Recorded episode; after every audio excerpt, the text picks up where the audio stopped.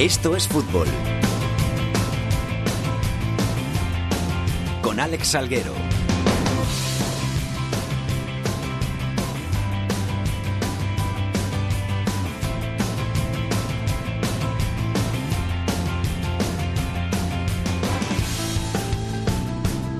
Hola, ¿qué tal? Muy buenas tardes a todos y bienvenidos una semana más a Esto es Fútbol, el rinconcito en cope.es para todo el fútbol de segunda, el fútbol de segunda B, el fútbol de tercera y el mejor fútbol femenino. Hemos vuelto después del parón de Semana Santa, hemos recargado pilas para afrontar con toda la fuerza necesaria este tramo final de la temporada que va a ser muy intenso, que nos va a dejar muchas cosas y que contaremos aquí en Esto es Fútbol.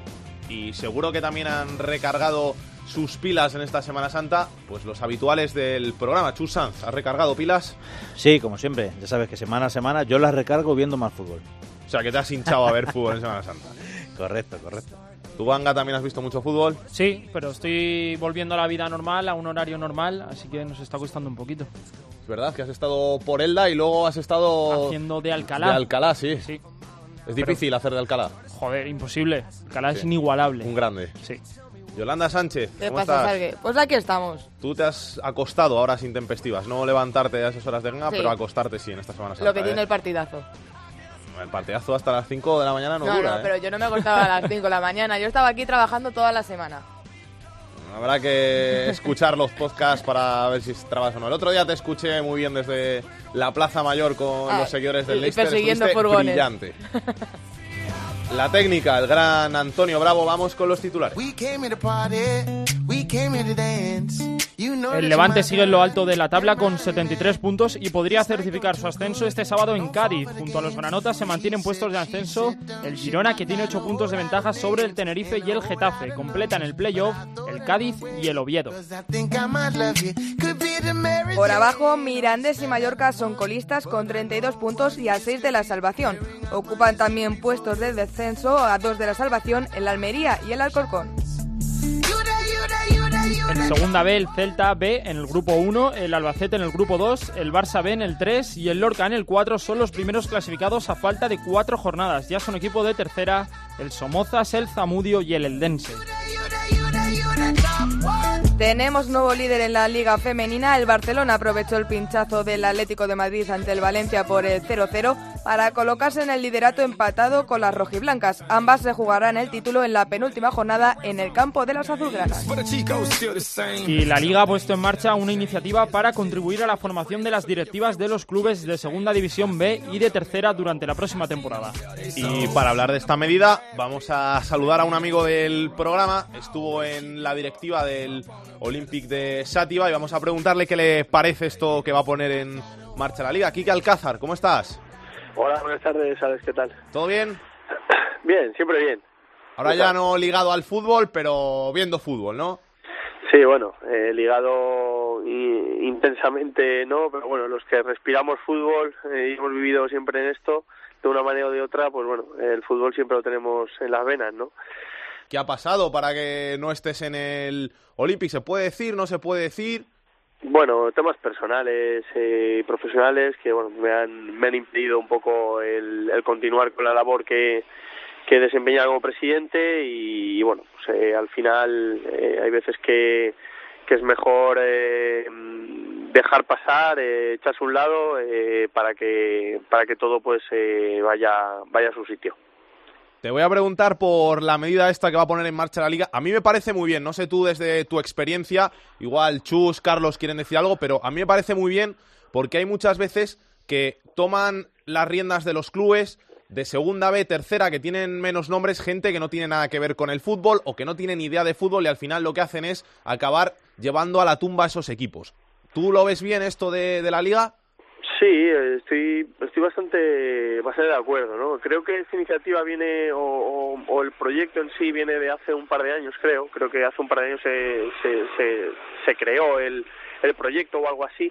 Eh, y bueno, parece ser que, que ahora pues va, va a tomar va a tomar cuerpo, ¿no? Eh, creo que es interesante que que bueno pues por lo menos eh, la gente que, que entra a formar parte de, de las directivas o a asumir eh, ciertos cargos que al final eh, gestionar un club de fútbol modesto eh, no es igual del todo que ni mucho parecido ni mucho menos digo yo que no he gestionado clubes sociedades anónimas deportivas ni clubes de primer nivel sino en, en la parte de, del fútbol modesto.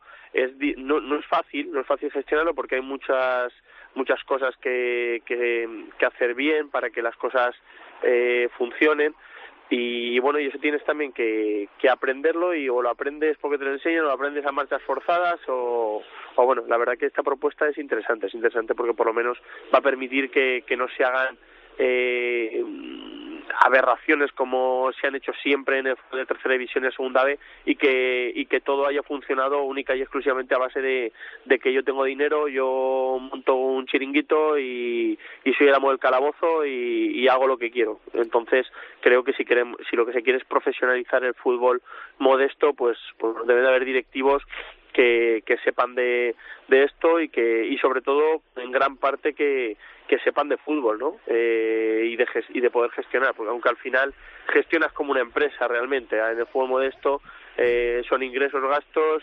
eh, y luego pues todo lo que es la parte de, de fiscal, de, de, sociedad, de, de seguridad social, luego de IVAs con temas de mecenazgo y etcétera, ¿no?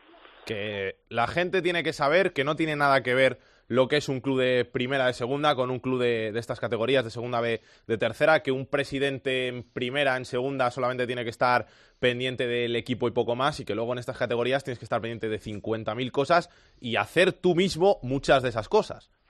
Sí, no, claramente. Eh, también eh, yo soy de los que piensa que es muy importante la gente de la que te rodeas, en estas categorías, porque, bueno, yo creo que en todas, ¿no? Pero en esta, por lo menos, lo que yo conozco, necesitas eh, estar muy bien rodeado con, con gente para poder delegar y que al final todo todo no sea que, que dependa de lo que tú seas capaz de, de hacer, ¿no? Yo es verdad que, que bueno, eh, he dedicado mucho tiempo y he hecho muchas cosas a la vez para, para el club pero pero también es cierto que si no hubiera tenido a la gente de alrededor que, que ha ayudado eh, hubiera sido imposible, ¿no? Entonces sí que sí que es verdad que es importante rodearse eh, de gente que, que ayude, que sume y que y que te ayude a gestionar el club. Pero es verdad que también eh, a estos niveles no es un presidente representativo, por lo menos, sino que es un presidente lo que llamaríamos un presidente ejecutivo, que es decir que, que tiene una labor eh, que hace muchas cosas dentro de, de, un club o unas cuantas cosas y sobre todo si es un club que depende de ingresos eh, atípicos o extraordinarios que no son simple y llanamente eh, el dinero que pone eh, el presidente ¿no? en este caso u otras personas ¿no? sino que dependes de ingresos atípicos de subvenciones y de y de mmm, los socios eh, campañas de abonos eh, y poquito más y realmente entonces dependes mucho de sponsors de patrocinadores de generar recursos eh, externos que, que esa es la base al final de, de este tipo de, de proyectos de, lo que yo conozco ¿eh? dentro no, de, del fútbol. No sé si en esta formación se va a tratar mucho el tema de las apuestas, debería, pero te lo quiero preguntar claramente, tú que has estado ahí en una directiva de un equipo de tercera división, que es donde más se está moviendo ese mercado, si habéis tenido miedo de, de que vuestros jugadores eh, hayan participado en algún tipo de apuesta o si os ha llegado algo en algún momento. Bueno, esto yo soy de los que piensa que, que el fútbol de tercera división no debería de estar en las apuestas. Eso es lo primero que yo pienso. Porque es un... Vamos a ver. Eh, en la fórmula en la que en la que está la tercera división hoy en día, es decir, que no está controlada. Es decir, otra cosa es que estuviéramos en el fútbol inglés, por ejemplo, que, que la third division o la second division es una categoría prácticamente profesional, en la cual está controlado absolutamente todo eh, como si fuera un equipo profesional.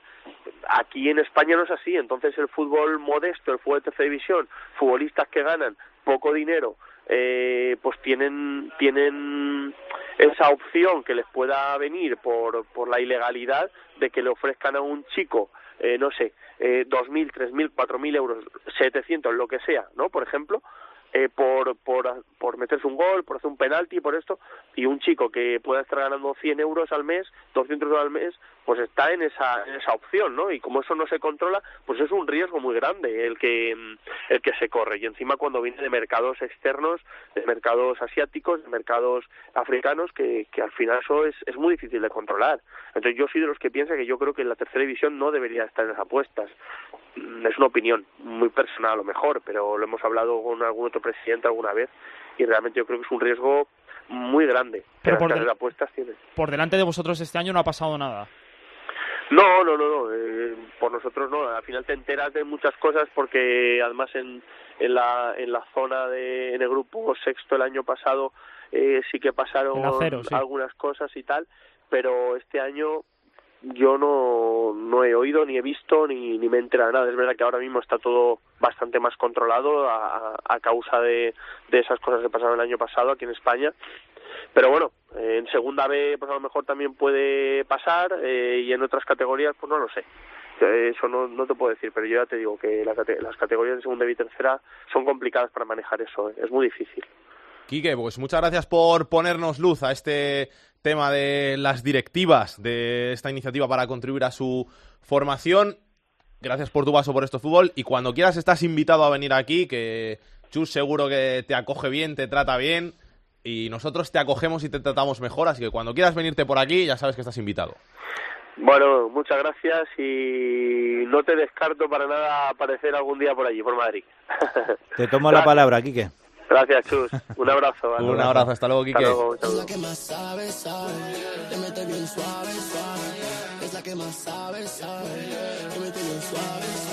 Esto es fútbol con Alex Salguero. Algo sucede entre tú y yo, apenas respira. Es un secreto de los dos.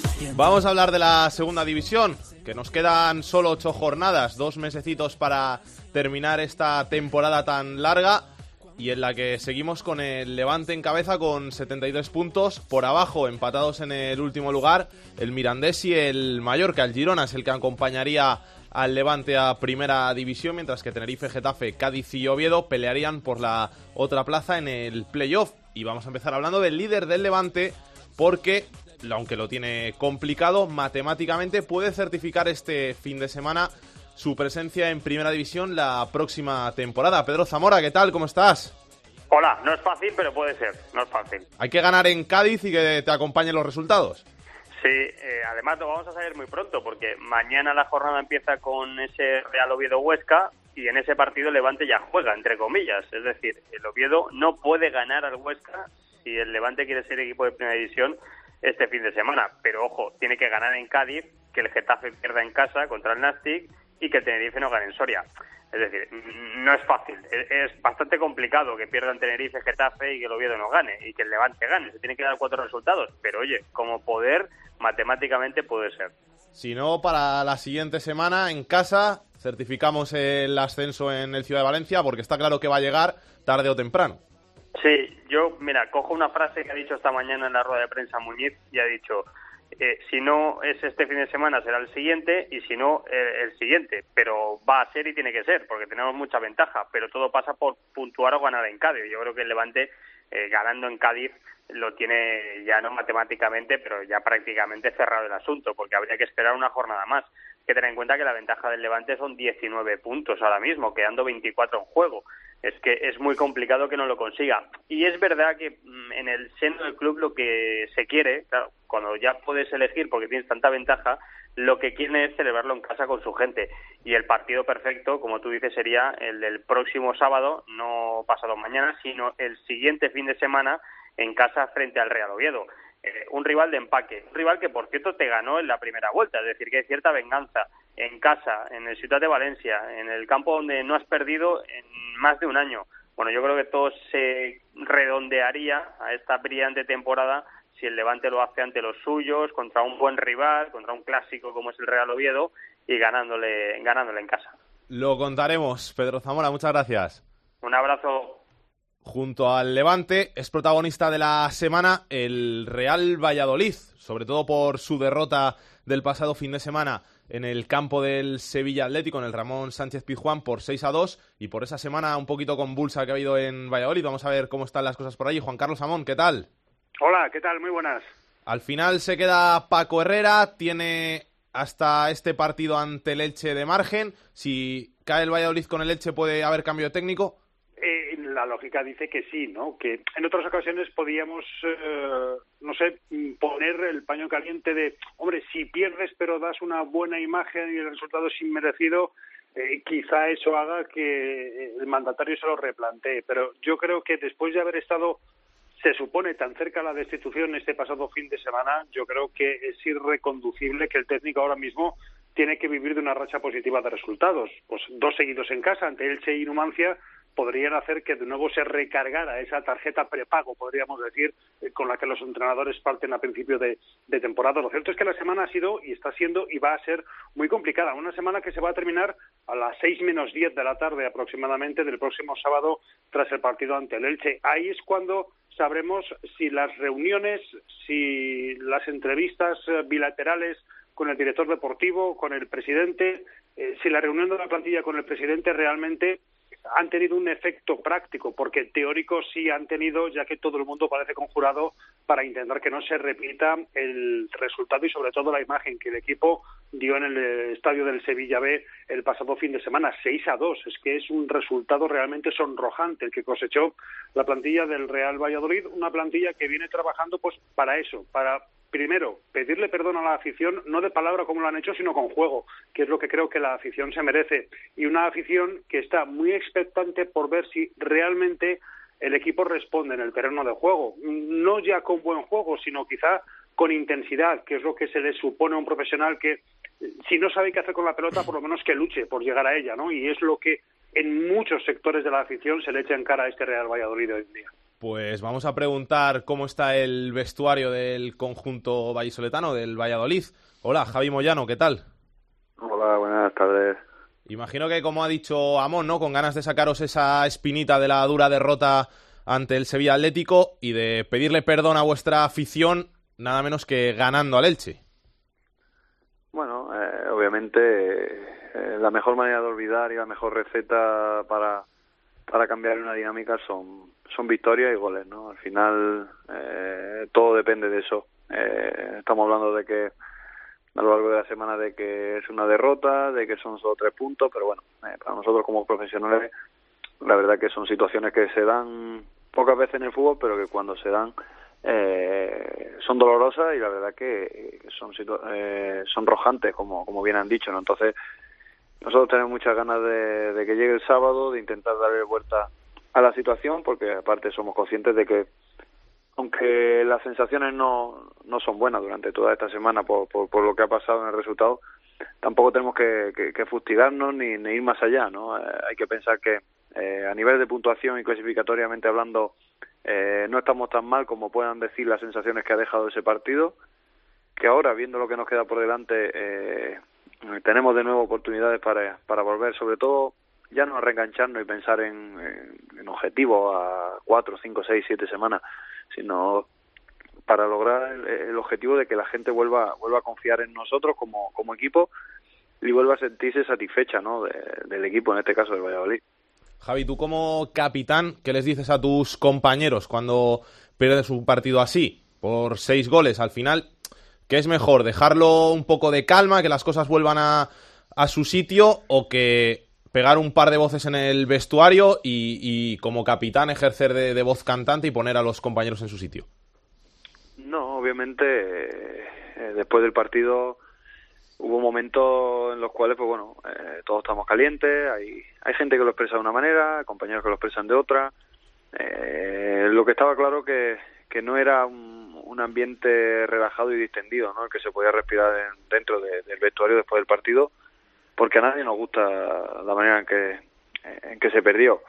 Obviamente hay que, darle un poco de, tiempo a la, a la derrota de asimil, para asimilarla, porque muchas veces se pueden decir cosas o se han dicho cosas que, que no se sienten, ¿no? Sí que es verdad que, que cuando te tocan la, eh, el orgullo, cuando hurgan en la herida, digamos, como fue el, resultado del, eh, del domingo pasado, eh, hay que hacer y en vez de decir hay que hacer más, ¿no? Yo creo que, que lo dije y fui muy claro, ¿no? Se han acabado, eh, se ha acabado el tiempo de, de, hablar, se ha acabado el tiempo de, eh, de decir, de, de qué podemos, cómo podemos, y ha llegado el momento de actuar. Nosotros tenemos muy claro que, que es el es el momento, el, el sábado va a ser un partido para para hombres y hay que estar preparados para todo lo que para todo lo que nos venga. Los compañeros tienen tienen muy claro y yo a la cabeza que que el, el, sábado tenemos que salir a por el partido y no vale para nada especular, ¿no? Hay que salir desde el primer momento a, intentar reenganchar a la gente y, que se sientan de alguna manera uh, compensados por, lo, por, el sufrimiento que, que, tuvieron el sábado pasado, que ya te digo que nosotros somos los principales culpables y los, que más perjudicados hemos salido de, de, de ese partido. Amón, así habla un capitán, ¿eh? Sí, ya lo hizo ayer, ¿eh? Ayer fue el jugador, el primer jugador que durante la semana dio la cara, lo hizo como responsable de la plantilla, eh, no puso ninguna objeción y el discurso es exactamente el mismo. Eh, por encima de lo que significa perder tres puntos, es volver a recuperar sobre todo la confianza de la afición y, y el cariño de una grada que quizá este año pues a lo mejor está pecando de prematuramente exigente, pero caray, cualquiera está eh, en la piel del aficionado del Real Valladolid, que ve como cada temporada su equipo es más uno más, entiéndase la expresión, de la segunda división, y que cuando todo el mundo esperaba, a ver, ahora sí, este mes, ese pasito adelante, dos, tres victorias consecutivas, a ver si lo conseguimos ya, bueno, pues parece que constantemente pisamos, pisamos el cable y terminamos electrocutándonos. Eh, yo creo que eh, Javi eh, habla muy por el vestuario, pero sobre todo habla muy por Javi Moyano. ¿eh?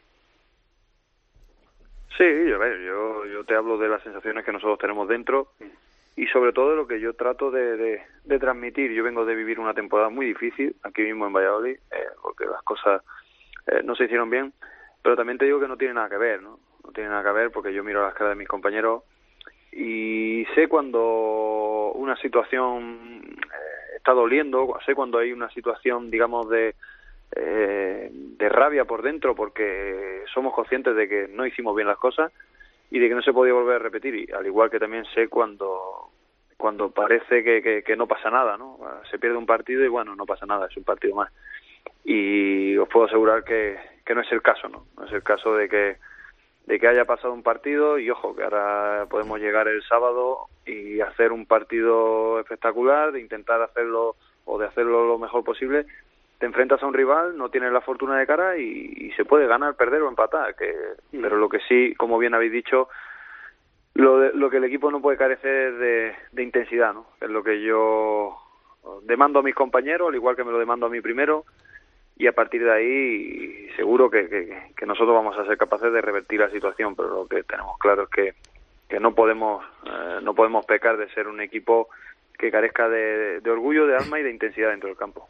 Javi, ha hablado antes Samón de que quizá hay un poquito de exigencia entre la afición del Valladolid desde fuera, desde la perspectiva de los que no somos de, de Valladolid, del club.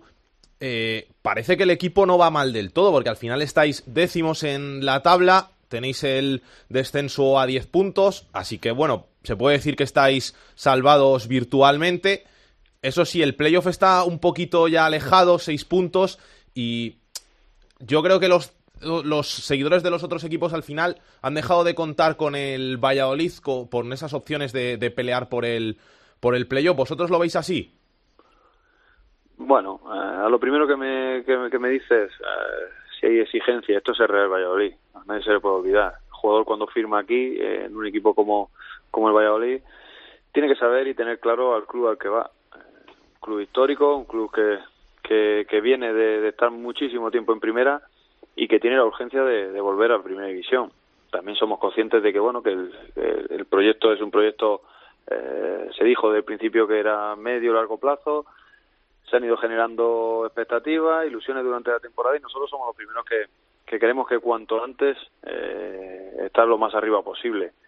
Eh, ¿Qué pasa? Eh, cuando no van saliendo las cosas o momentos eh, determinados de la temporada que te pueden dar el plus o que pueden hacerte que, que sí que te conviertas en un serio aspirante, eh, no lo consigue atrapar y, se te, y ves que se te escapa, desaprovecha una, dos, tres oportunidades, eso te puede llevar un poco a la, a la frustración, ¿no? A, a pensar que, no estás haciendo bien las cosas, que, tienes que cambiar, que tienes que, y, quizás nosotros en algunos momentos de la temporada eh, nos hayamos despistado un poco en ese sentido, pensando que, no estábamos haciendo bien las cosas y que, y que había que hacer otras diferentes.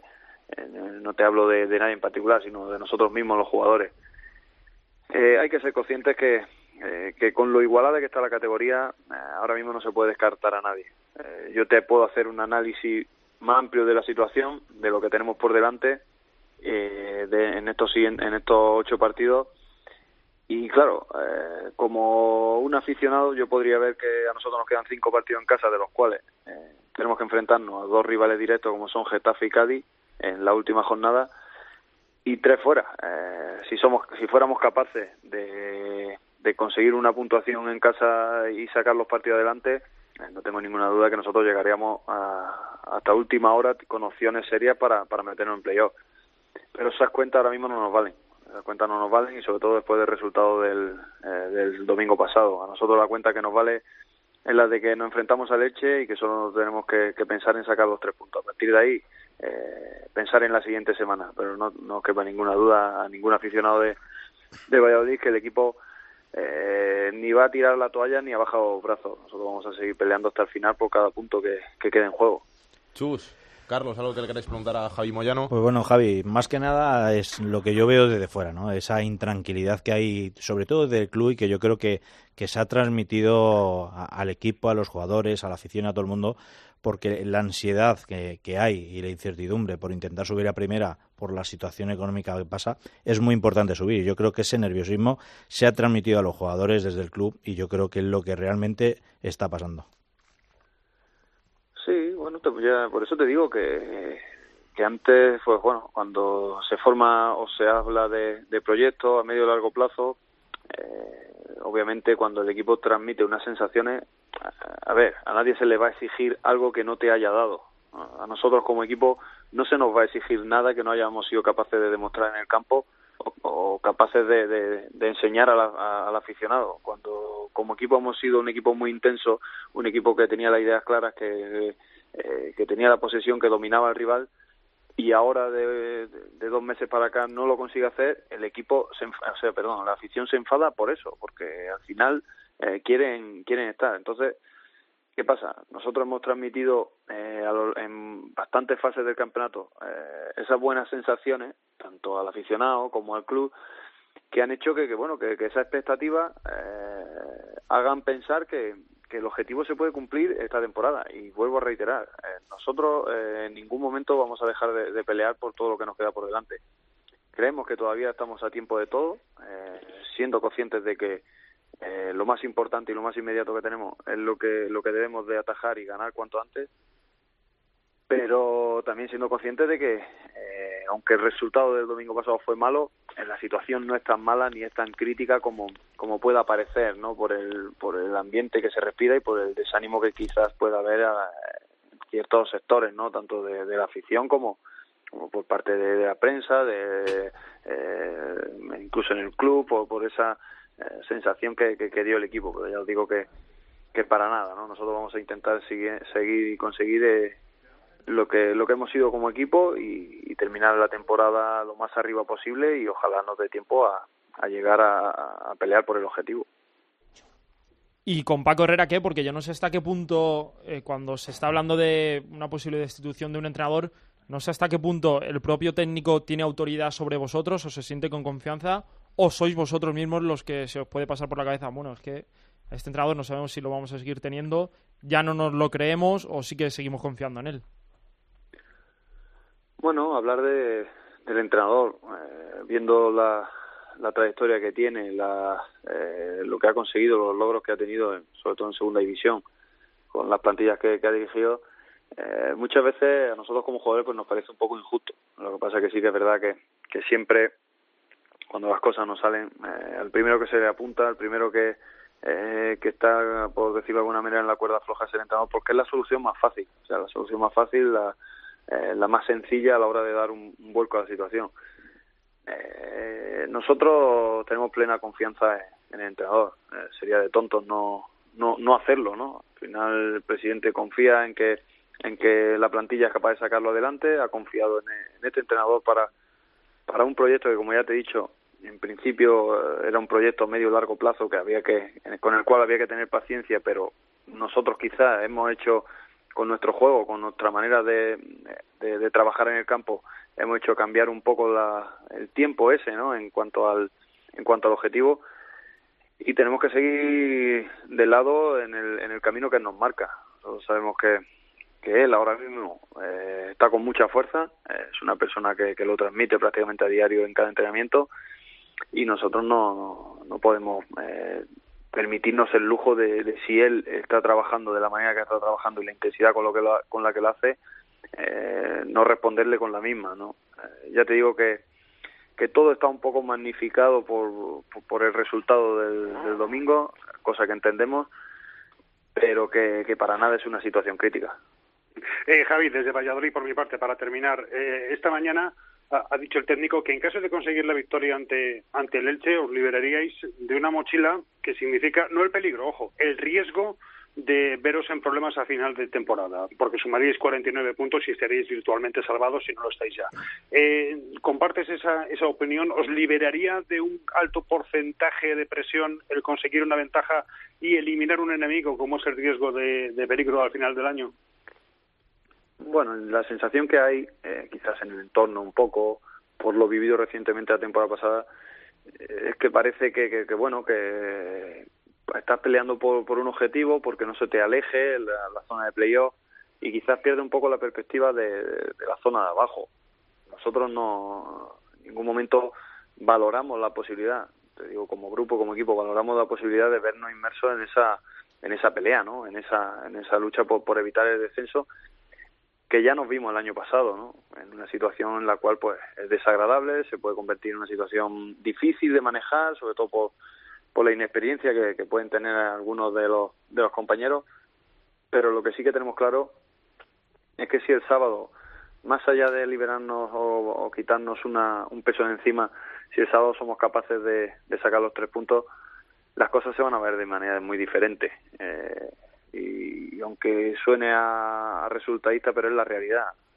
Una victoria puede cambiar las miras de todo. Eh, seguramente si eres capaz de ganar, y, ya me estoy adelantando mucho en el tiempo, cosa que, no me gusta porque yo nunca he sido de, marcarme objetivos más allá de, de 6, 7 días porque son los que realmente te hacen competitivo, pero si somos capaces de conseguir una, una victoria, seguramente a partir del lunes se volvería a hablar de otro tipo de situaciones porque el equipo tiene eh, otro partido más seguido en casa, ¿no? Entonces, eh, como ya te digo, eh, nosotros lo único que pensamos es intentar conseguir la, la, victoria, intentar sobre todo eh, lavar la imagen que dimos en el partido de, de Sevilla, porque somos los principales que interesados en que eso no se vuelva a repetir y sobre todo porque a algunos nos va a acompañar ese resultado durante mucho tiempo, sobre todo en nuestra cabeza y a la hora de, y a la hora de afrontar los partidos.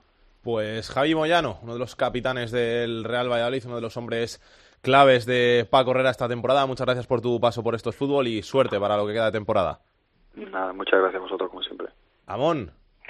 Bueno, pues simplemente decir que el partido se las trae, ¿eh? porque no solamente hay un alambre bajo los pies de Paco Herrera, que Toril no está mucho mejor en el Elche y puede ser un partido dramático el que juegue en Valladolid y Elche el sábado a las a las cuatro. En lo que al Real Valladolid respecta, pues yo creo que lo ha dicho Javi en esa última respuesta. Mm, posiblemente con una victoria, a partir de lunes empezar a hablar de otra cosa. Y es que eh, a partir de una victoria con el Elche eh, se elimina prácticamente de forma matemática un fantasma, que es la posibilidad de que al final los de atrás empiecen a ganar partidos y te metan en un lío. Lo que el Valladolid tiene que tener muy claro es que necesita ganar dos partidos más que muchos equipos, que otros nueve, por lo menos. Bueno, vamos a descartar al Levante, vamos a olvidarnos del Girona y que hay seis equipos ahí por delante del Valladolid que necesitan ganar dos menos o necesitan que el Valladolid o el Valladolid necesita ganar dos más, en algunos casos tres, porque hay baraja en contra que esos equipos y quedan solo ocho. Estamos hablando del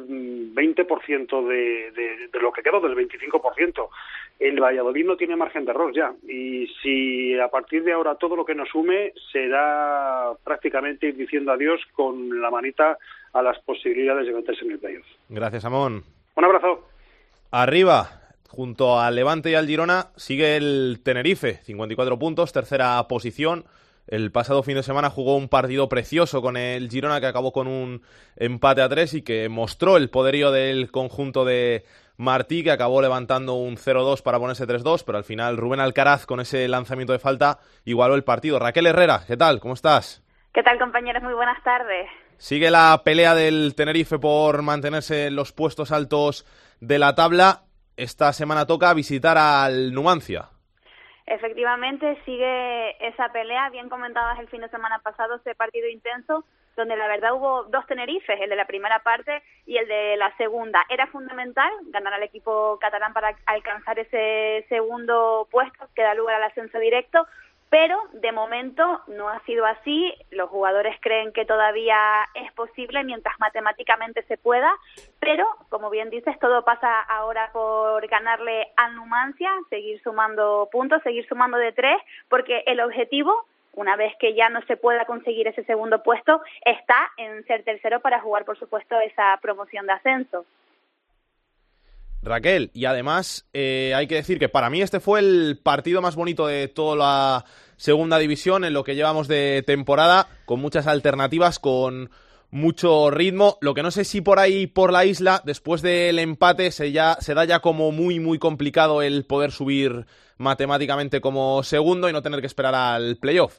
Hombre, eso hubiera sido lo, ideal. La verdad que, bueno, si hablas con, con los jugadores a lo largo de, de, la semana, se le ha preguntado, ¿no? Si, si todavía siguen creyendo en que es posible ese ascenso directo. Dicen que matemáticamente, mientras se pueda, no van a renunciar a esa segunda plaza, aunque sí es verdad que se ha puesto un pelín más complicado. Hubiera sido ideal haber ganado el fin de semana pasado, pero bueno, de momento hay muchísima ilusión, muchísimas ganas, ya no solamente en la, en la plantilla y en el cuerpo técnico, sino también en la, en la afición que respondió en ese partido frente al Girona, que fue un partidazo. La verdad que sí, tanto por el juego, por el ambiente, por los goles que marcó el Tenerife, el golazo de Alberto Jiménez, y fue un ambiente, la verdad, que, que espectacular, como digo, sigue esa ilusión. De momento, partido a partido, como se suele decir, esa frase que tanto se utiliza ahora, pero ir a ganar a, frente al Numancia y bueno, mientras se pueda, vamos a intentarlo y si no, pues a luchar por estar en esos puestos de, de playoff. Hay que tener cuidado también, vienen apretando el Huesca con 51 puntos, el Lugo con 48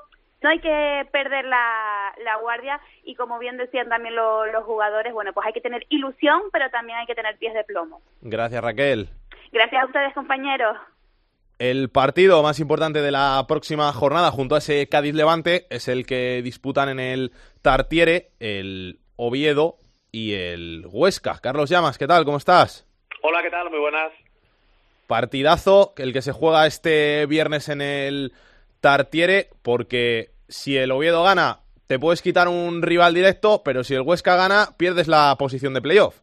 Sí, ha dicho Fernando Hierro en la previa que es el partido más importante del Oviedo en los últimos años. Es una forma también de mandar un mensaje a su afición para que mañana, a pesar de ser viernes a las 8, que no es el mejor horario, pues vaya mucha gente al estadio Carlos Tartiere para arropar a su equipo. Es un partido importantísimo. El Oviedo en casa eh, sigue con esa racha triunfal, 7 de 7 en lo que va de año 2017 y lo que va a intentar es conseguir la octava victoria porque, como tú bien dices, en caso de ganar eh, le metería cuatro puntos al Huesca, ya habría un colchón con la zona de playoff que sería pues eh, casi clave de aquí hasta el final de la temporada. Lo que pasa es que es un partido eh, complicado porque el Huesca está en un gran momento porque los equipos de Anquela le tienen tomada la medida al Real Oviedo en los últimos años. Eh, nunca el Oviedo le ha ganado a un equipo dirigido por Anquela.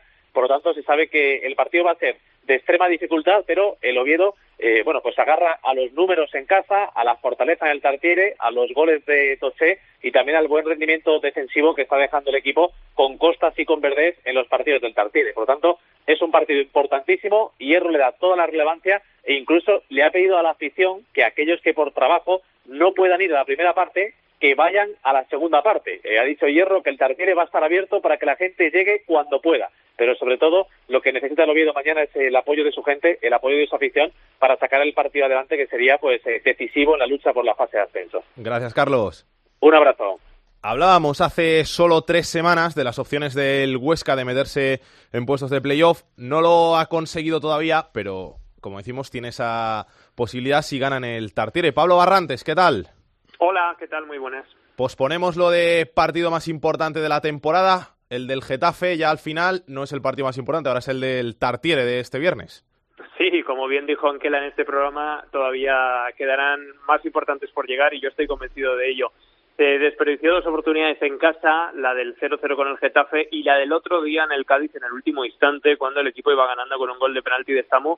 Le empataron en el 93 por medio de Ortuño. Y por cierto, qué enfado llevaba el míster, incluso ayer en sala de prensa lo recordaba, por esa última acción de Pardillos, donde el Huesca bueno, pues no supo matar el partido o incluso algún futbolista trató de hacerse el protagonista. Por ejemplo, Alexander tirando desde el centro del campo cuando había que retener ya cuando quedaban segunditos el balón hasta el final. También ha cargado hoy contra otro de sus futbolistas, Vadillo, pero yo creo que es más bien para motivarles, ¿no? Vadillo que volvía después de lesión, que jugó eh, sus primeros 15 minutos el otro día y que puede ser una gran arma para el partido del Tartiere mañana. Ya veremos si al final juega Vadillo. Yo creo que no, que va a eh, optar por un mismo once, el que de momento, pues aunque no se ha metido en playoff, pero le está dando buenos resultados porque sigue ahí con todas las opciones.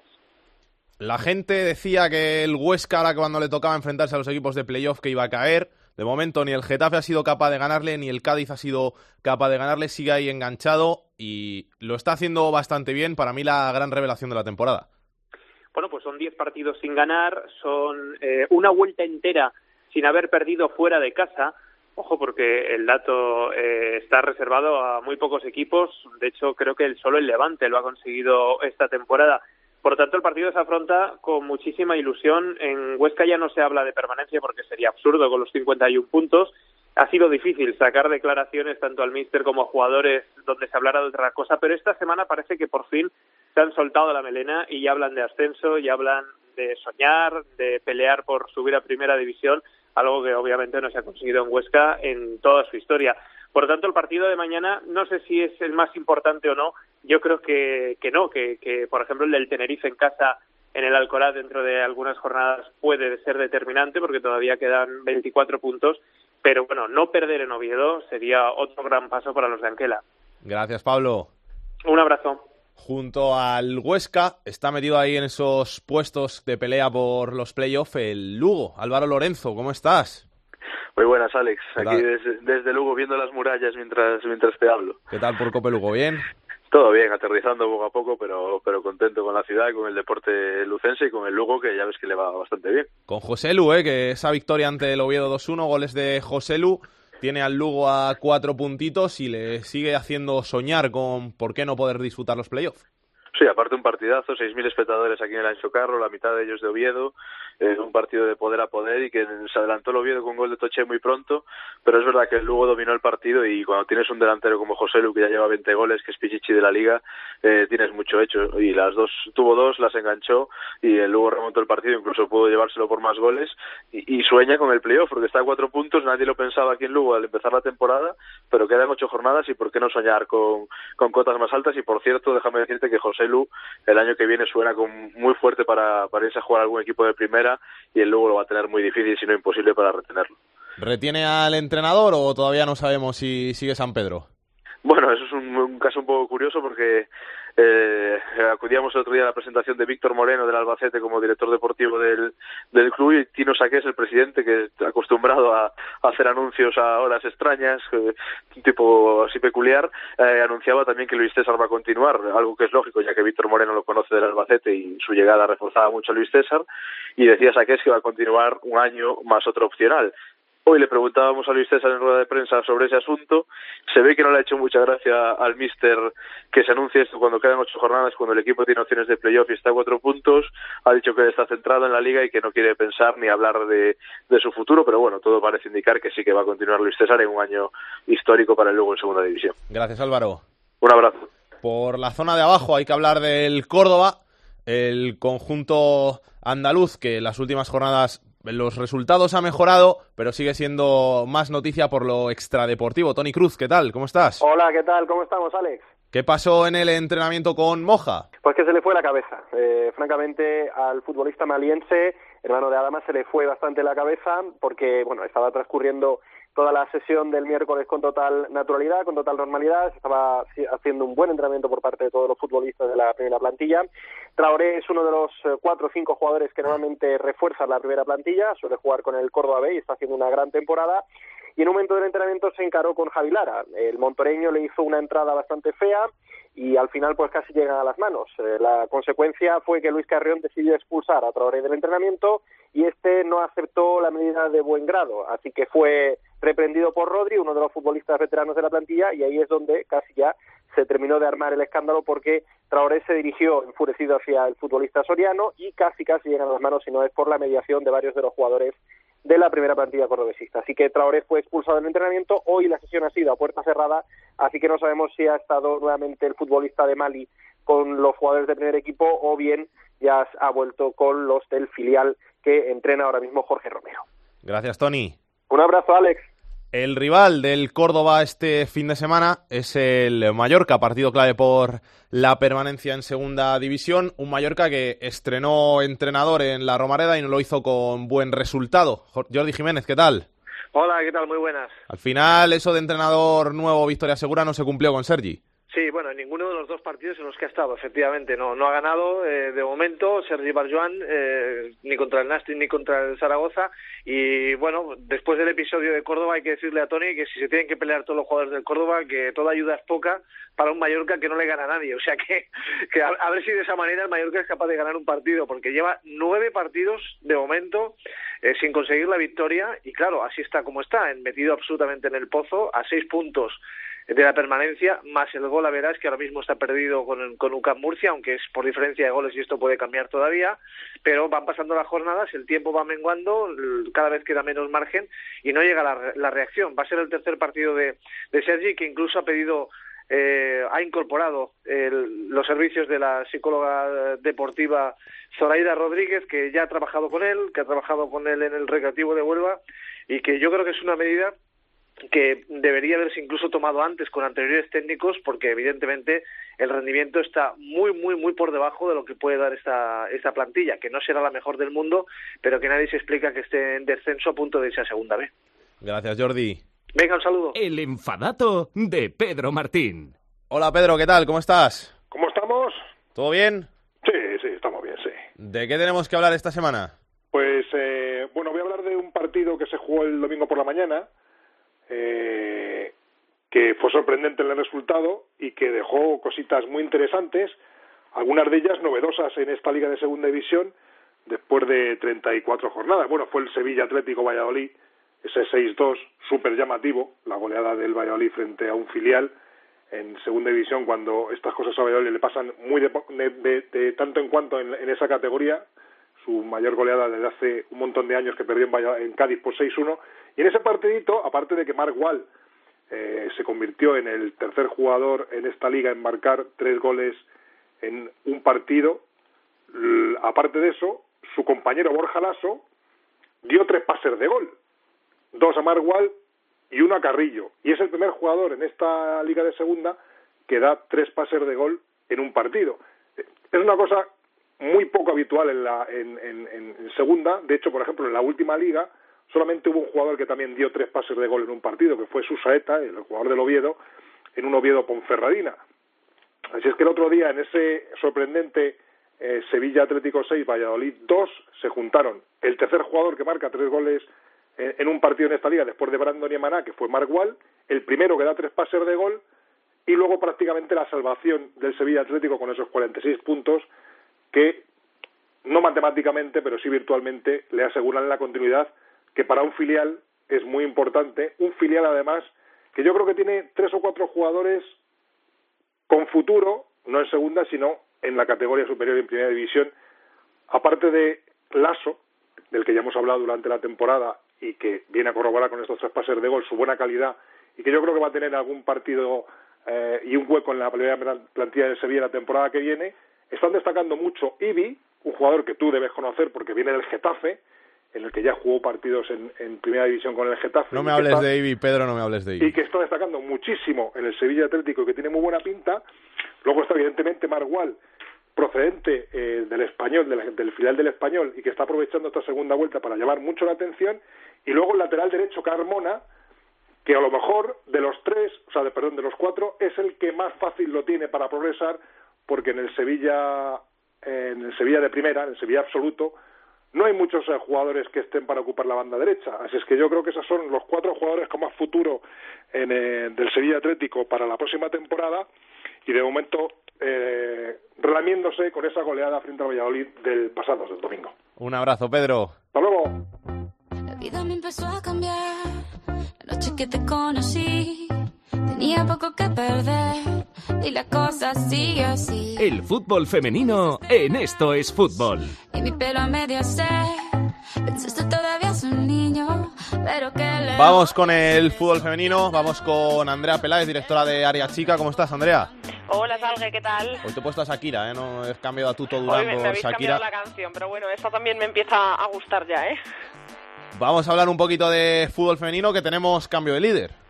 Sí, hubo cambio de líder la pasada jornada. El pasado fin de semana se jugó la jornada 25, tan solo quedan cinco jornadas para que se acabe la Liga Iberdrola y hubo cambio de líder. Hubo cambio de líder porque el sábado jugó el Atlético de Madrid en casa, en la ciudad de Wanda, eh, ante el Valencia. Era un duelo de altura, eran el líder y el tercer clasificado en la tabla, un Valencia que está haciendo probablemente su mejor temporada de la historia y empataron a cero. El Atlético de Madrid fue incapaz de llevarse los tres puntos en su propia casa. El Barça sí hizo los deberes en su casa también el domingo ante el Betis, ganó por tres goles a cero y se ha puesto líder. Ahora mismo están empatados a puntos. Se tiene que jugar el partido desde la segunda vuelta eh, que enfrenta a Barcelona y Atlético de Madrid, que se jugará en la penúltima jornada de la Liga para cerrar el golaveraje particular que de momento se decanta por el Atlético de Madrid, que ganó 2-1 en el Calderón en la ida arriva pero ahora mismo por golaveraje general el Barcelona sería nuevo líder aunque empatado a puntos con el Atlético de Madrid. El, Bar- el Valencia sigue tercero el Levante sigue cuarto están haciendo muy bien los deberes. Quedan duelos de altura. El Barcelona tiene que visitar al Athletic de Bilbao tiene que enfrentarse al Valencia el Atlético de Madrid tiene que enfrentarse al Levante. Son duelos eh, aún eh, que pueden decidir la liga en tan solo cinco jornadas que quedan. Y por debajo perdieron los cuatro equipos que siguen en la zona de descenso o de peligro, que están en tan solo tres puntos, perdió el Tacuense, perdió el Español, perdió el Fundación Albacete y perdió el Oyarzun, están tan solo tres puntos, recordemos colistas el Tacuense y en zona de descenso también está el Español, pero bueno, están ahora mismo, se tienen que enfrentar entre ellos, hay varios enfrentamientos en la zona de abajo de la tabla y están, como digo, tan solo en tres puntos, o sea que todo puede cambiar. En la próxima jornada, el domingo, recuerdo, tenemos el derby valenciano, se jugará en Mestalla, así que a ver cómo responde el público de Valencia a ese derby. En la ida, recordamos que se jugó en la ciudad de Valencia, hubo más de 8.000 personas, esperemos que, este también tenga ese recibimiento. Y se jugará el martes el Athletic de Bilbao-Barça, porque el sábado juega el Barça la ida de semifinales en el mini estadio ante el PSG. Quien nos esté escuchando que pueda acercarse, que sea de Barcelona o esté por allí, que vaya. No sé si quedan entradas, creo que no, porque la última vez que consulté quedaban menos de mil entradas y creo que ahora mismo están agotadas. Así que todo el que las tenga, que las utilice y vaya, porque ha habido otras veces que se han agotado, pero la gente luego no ha asistido, para que hay que empujar al, al Barça en esa ida que está complicada, pero bueno, eh, ya ha llegado a semifinales por primera vez en su historia, quién sabe lo que puede hacer a partir de ahí. Gracias, Andrea. Un besazo, Salgue.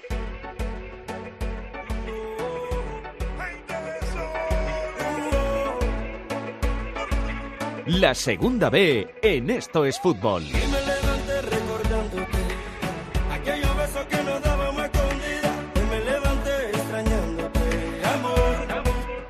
Llega la segunda B, llega el capitán de la segunda B, Rubén Bartolomé. Rubén, ¿cómo estás? Hola, ¿qué tal? Muy buenas tardes. ¿Has disfrutado de la Semana Santa tú también? Sí, sí, aquí en Zamora somos muy semanas santeros, así que sí, a tope. Tú también has cogido pilas, has- has cargado esas pilas para estas cuatro jornadas que nos quedan, que tenemos mucho que clarificar todavía porque solamente hay cuatro equipos que están ya clasificados para los playoffs. Sí, queda muchísimo por, eh, por arriba y por abajo, porque también hay muchos descensos por clarificar. Hay muchos equipos que tienen eh, la mayoría de los boletos comprados, pero no queda mucho, y por arriba lo mismo. Todavía quedan bastantes plazas eh, por jugarse, porque ya, como bien dice, solo, solo Barcelona B y, los tres de- del Grupo 1 que ya estaban clasificados son los que tienen eh, comprado el billete de- de- del todo, así que tiene que jugarse todavía muchísimo y va a haber emoción hasta el final. Grupo 1, el Celta B no afloja y mantiene el liderato. Sí, la verdad que ninguno de los tres eh, de arriba de momento falla, siguen con, con clara ventaja el Celta B y el Racing Santander, que son líderes, aunque de momento es para, para el Celta, y bueno, a tres puntos la cultura leonesa esperando el tropiezo de los dos para jugarse entre los tres el, el liderato, el segundo y el tercer puesto, porque ya no, no pueden pillarles. Y luego pues en, la cuarta posición, pese a perder el Pontevedra, pues respira un poco porque el Valladolid B también hizo lo mismo, no consiguió sumar y se aferra a las últimas posibilidades que le quedan, la Ponferradina, que sí que sumó, que, que ve que puede pillar al Pontevedra en este en este run final, que parece que han, tomado otro nuevo rumbo desde que llegó eh, Tomé, y bueno, veremos a ver eh, cómo, cómo le va.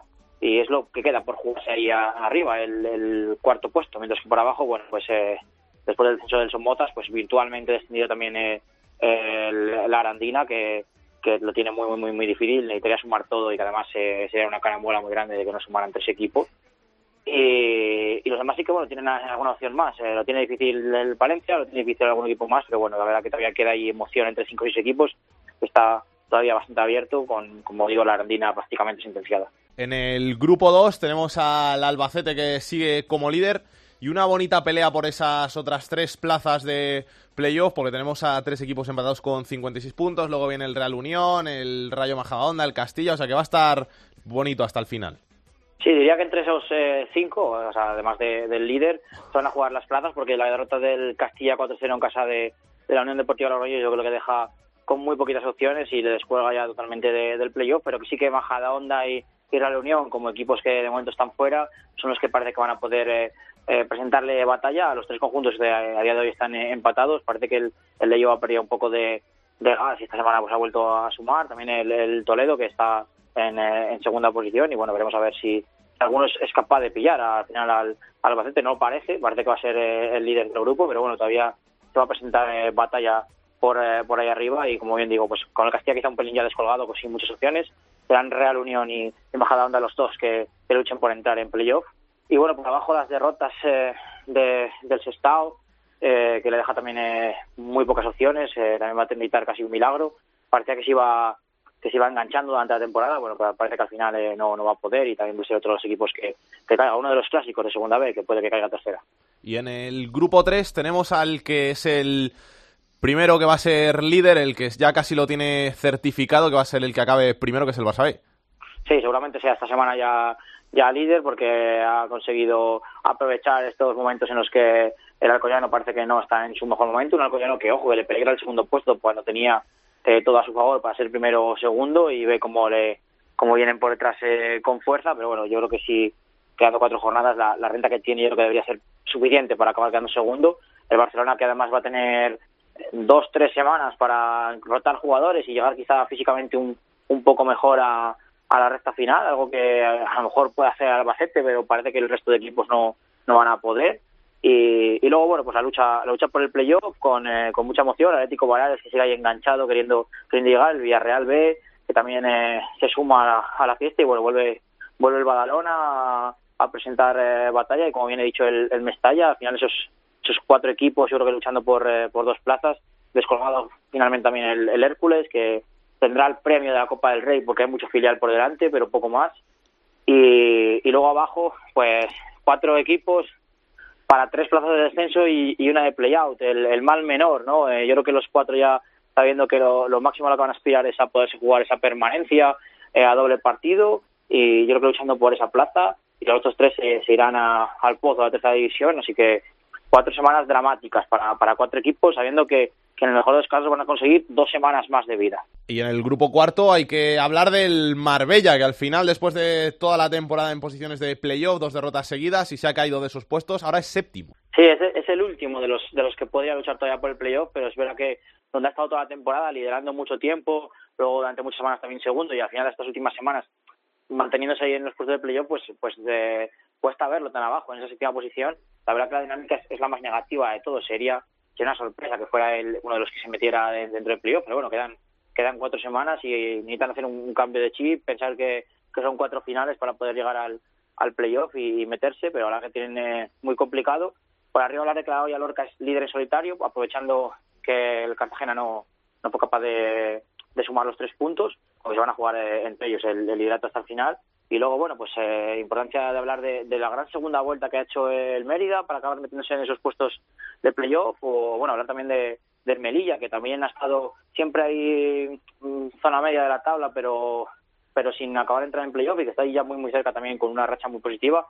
Hay más outsiders como el Murcia, que tampoco han estado nunca ahí arriba y que se pueden meter. La verdad que va a estar bonita esa parte esa parte alta. Y por abajo no hay nada decidido. Sí que es verdad que la Roda ya prácticamente va, va hacia Dios posiblemente esta semana. Y, que hay algún otro equipo como el Mancha Real, que también lo tiene muy, muy, muy difícil. Pero bueno, eh, cualquiera de estos equipos que sume tres puntos, quitando quizá la Roda, que sí que está más descolgada, pero tanto el Mancha Real o cualquiera de estos que sume tres, tres puntos eh, tiene tiene vida, parece que tiene, tiene aire para las últimas tres jornadas, y que también va a ser muy bonito, aunque quizá en este grupo más emoción por arriba que por abajo. Gracias, Rubén. A vosotros, adiós. Carlos, Chus, ¿algo que queráis decir de la segunda vez? Pues que los tres equipos del grupo 1, el Celta, la Cultural y el Racing, me da que en el playoff van a ser los rivales a batir porque son equipos muy, muy, muy fuertes que nadie se va a querer encontrar. El Celta tiene una capacidad goleadora que asusta doble partido y es un grupo que no suele estar peleando por muchas plazas de ascenso y este año vamos a ver si sube más de uno y luego eh, dos equipos que no han cumplido su objetivo, no se los puede llamar fracaso porque fracaso, ya lo decía Ancelotti esta semana, que es una palabra que solo se utiliza en España, en el mundo del fútbol, pero que son el Castilla y el Hércules. El Castilla en el grupo 2 no ha cumplido su objetivo, no va a cumplir su objetivo de meterse en la promoción. Ellos tenían el objetivo de ascender y yo creo que lo que les ha pasado es un problema de confección de la plantilla y de aspiraciones muy altas, viendo que, que, jugadores que, tienen no dan el rendimiento, no, no pueden estar en la cantera del Madrid, mucho menos para, para jugar en segunda división, y que además ha hecho un desembolso de 5 millones de euros por, por Sergio Díaz, por este delantero paraguayo, y que tampoco ha rendido al nivel que se esperaba. Y luego el Hércules sí que es un equipo hecho para ascender.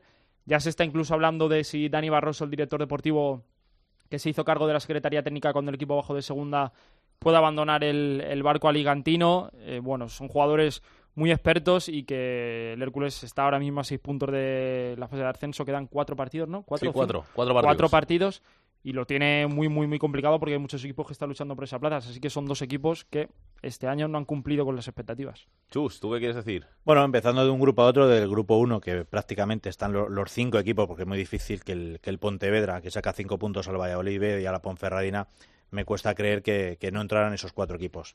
En el grupo 2, eh, pues bueno, eh, está muy, muy difícil y muy complicado porque hay cuatro equipos en dos puntos, que no es nada quedando lo que queda, y más esta semana que hay un enfrentamiento directo que es el Toledo que va al campo del Albacete el domingo.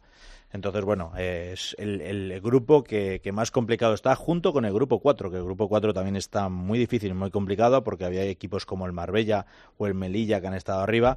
Parece ser que la Olla Lorca está bastante fuerte y tiene el mejor equipo de, todo, de, todos del grupo 4, y que yo creo que el Murcia ha caído de menos a más, igual que el Mérida, que se ha metido ahí, van a ser los dos que estén, incluso yo creo que a lo mejor pueda que salga el villanovense, porque a veces da síntomas de, flaqueza, de que se está desinflando. Y en el grupo 3, el, Barcelona B, que está súper fuerte y que yo creo y apuesto que, que sea uno de los equipos que suba este año en segunda división. Analizaremos los playoffs, que los tenemos que analizar, esos posibles enfrentamientos, pero antes de hablar de los playoffs, eh, vamos a hablar un poquito de, los equipos que han descendido. Vamos a hacerle un cariñito al Zamudio, que este año se estrenaba en la segunda división B y que no ha podido mantenerse, pero que lo ha hecho muy bien. Y nos está escuchando su entrenador, Gorka Rueda. ¿Qué tal? ¿Cómo estás? Hola, buenas tardes. Muy bien. ¿Todo bien? Todo bien, todo bien, sí, esperando a, a hacer la sesión de hoy, que nos toca en, en, media horita empezamos. Entrenar, seguir peleando y acabar lo que queda de temporada, que al final no se juega en segunda B todos los años. Sí, no, esto lo llevamos diciendo desde el principio, ¿no? Pues, pues para nosotros, para un club tan pequeñito como nosotros y un municipio tan pequeño como nosotros, pues estar en segunda vez es un auténtico sueño, un auténtico privilegio y, y bueno, eh, efectivamente no hemos podido mantener la categoría a pesar de que, de que bueno, hemos competido dentro de nuestras limitaciones, pues, pues lo mejor que hemos podido y sabido. Y bueno, y estas jornadas que nos quedan, pues eso, a, seguir disfrutando, pero, pero siempre que compitamos, claro. ¿Qué les has dicho a los chicos después del descenso? Bueno, pues que, que nuestra obligación primero por, por, por el esfuerzo que, tan grande que ha hecho el club para que nosotros estemos en esta categoría es eh, seguir peleando hasta el último minuto del último partido y sobre todo por respeto también a los rivales que, que se están jugando cosas, eh, nosotros no tenemos ningún derecho a dejarnos llevar. Entonces, bueno, eh, les comenté también que, que el fútbol tiene una corta memoria y que si ahora nosotros en las últimas jornadas eh, eh, nos dejamos llevar, no competimos al nivel que hemos estado y, y, no, damos, no dejamos buena impresión, pues va a parecer que la temporada del Zamudio ha sido un desastre y, y sinceramente yo creo que, que eso sería injusto para nosotros también. ¿Te llevas buenos recuerdos, buenas sensaciones de esta temporada? Sí, sin duda. Hemos visto crecer a, chavales muy jóvenes que tenemos en el, en el equipo y que, estoy seguro de que van a salir a, a cosas mejores y que van a, a mantenerse en la categoría en otros equipos con otras aspiraciones.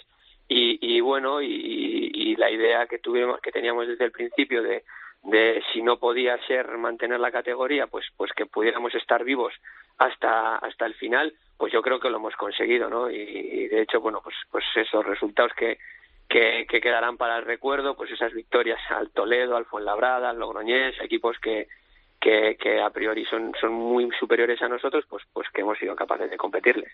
Que eso es verdad, ¿eh? que eso queda para el recuerdo que no todos los días se gana a un equipo que incluso puede ascender. Sí, sin duda, y, y, y bueno, y esto es también lo, lo bonito del fútbol, ¿no? Que, que en un partido pueden pasar muchísimas cosas y que, y que esa es una de las pruebas de que, de que todos los partidos hay que jugarlos y de que hasta que pita el árbitro esto no se acaba. Entonces, bueno, nosotros este fin de semana vamos a, un campo complicadísimo contra uno de los mejores equipos del grupo, pero con la idea de ponérselo lo más difícil posible. ¿Qué te ha sorprendido de esta segunda B, Gorka? ¿Qué es, qué es lo que más te ha llamado la atención de, esta temporada? Pues a mí, en primer lugar, el cambio que hay entre tercera y segunda B, que, es un cambio brutal en todo, ¿no? En, en ritmo, en velocidad de ejecución y sobre todo en calidad de los jugadores. Y una de las cosas que más nos ha sorprendido a todos es que en tercera cabe la posibilidad de que si cometes un error, el equipo contrario no te haga gol, pero en segunda B, como cometas un error en la parte del campo en la que lo hagas, seguramente pagas eh, sacando del centro otra vez. Y, eso que segunda B, ¿eh? que imagínate segunda y primera lo que tiene que ser eso.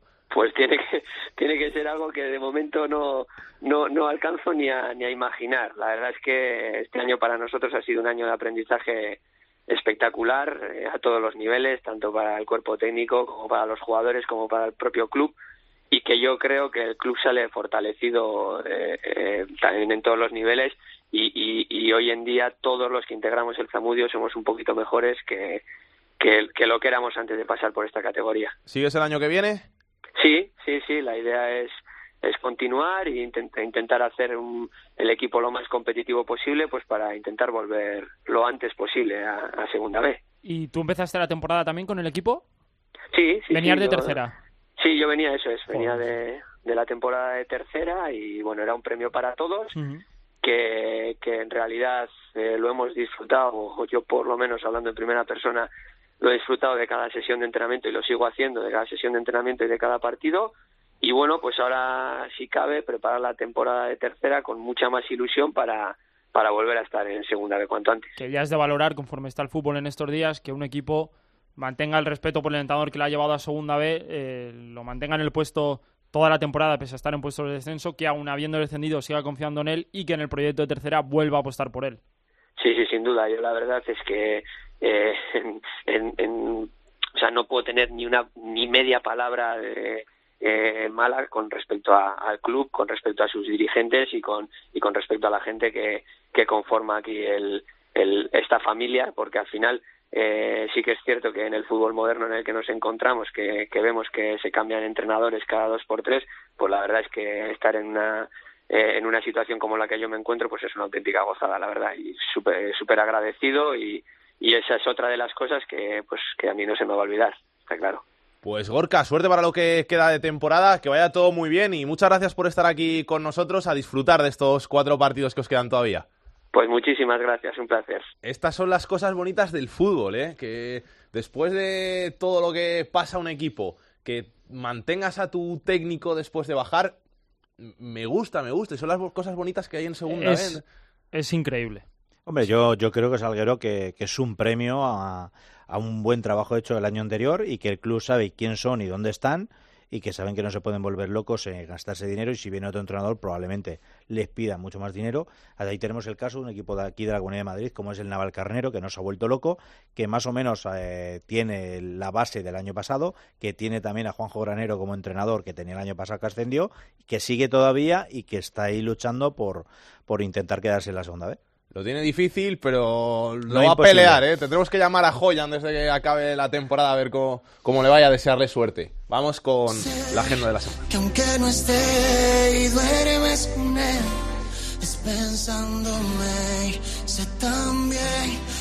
Comenzamos el repaso a la agenda futbolística de fin de semana con la segunda división, los dos grandes partidos de fin de semana. El primero, el viernes a las 8, el sexto, el Oviedo recibe al séptimo, al Huesca. Y el otro gran partido, el sábado a las 6, el quinto, el Cádiz recibe al líder, al Levante.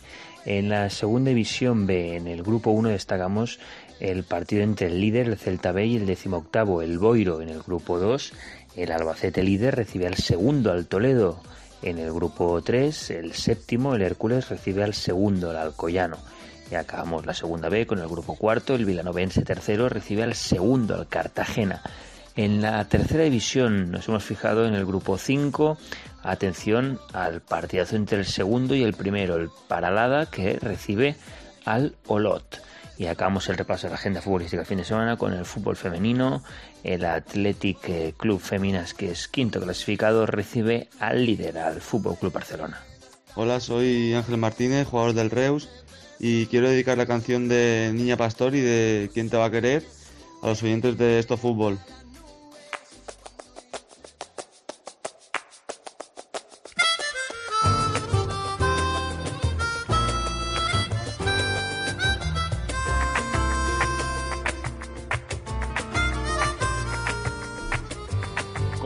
Pastori nos vamos hoy de estos fútbol. Volveremos la semana que viene en nuestro horario habitual de los jueves para traer más actualidad del fútbol de segunda, segunda B, tercera y el fútbol femenino. Y hasta entonces, pues veremos mucho fútbol. Chus, ¿vas a ver mucho fútbol esta semana? Sí, eh, tengo un gran calendario. De hecho, el, el sábado por la tarde a las 6 voy a ver al Fuenlabrada Zamudio, de segunda vez que me pilla aquí al lado. Y luego el domingo por la tarde viajaré a Albacete a ver a Albacete Toledo B. Yo el sábado por la tarde a las 6 no veré al Fuenlabrada, veré al Getafe, pero veré fútbol también. ¿Tú, Carlos? Yo voy a ver al Castilla, claro. A ver si apuramos ahí las opciones de que se pueda meter el equipo de Solari. Las contaremos, las contaremos de todos esos partidos, de más. Todo eso hablaremos la semana que viene aquí en estos fútbol. Hasta entonces, que lo paséis bien, que seáis buenos, que disfrutéis del fin de semana. Besos y abrazos para todos. Chao, chao. Para contactar con Esto es Fútbol puedes hacerlo a través de correo. Esto es fútbol arroba cope. En Twitter arroba es fútbol cope. Y en Facebook, Facebook barra Esto es Fútbol.